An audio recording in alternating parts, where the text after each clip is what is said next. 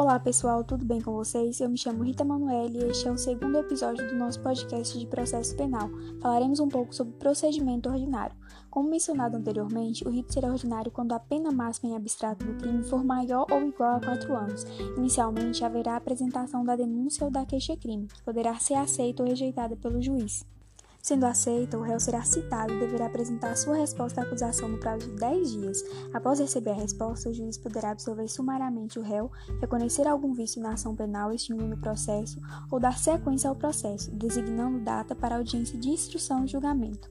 Na audiência de instrução e julgamento, primeiro será ouvido a vítima, em seguida as testemunhas de acusação e depois as testemunhas de defesa. Importante destacar que, em regra, ambas as partes terão direito a um número máximo de oito testemunhas.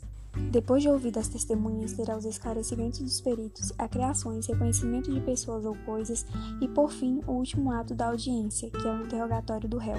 Após o interrogatório, teremos as alegações finais orais, 20 minutos para a acusação e 20 minutos para a defesa, podendo ser prorrogado por mais 10 minutos. Nos casos que existir assistente de acusação, este pode falar por 10 minutos. Neste caso, deverá ser concedido prazo extra de 10 minutos para a defesa.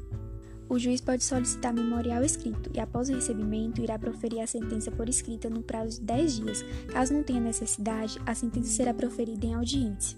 Este foi o nosso podcast de processo penal, abordando o procedimento ordinário. Agradecemos a atenção e até a próxima.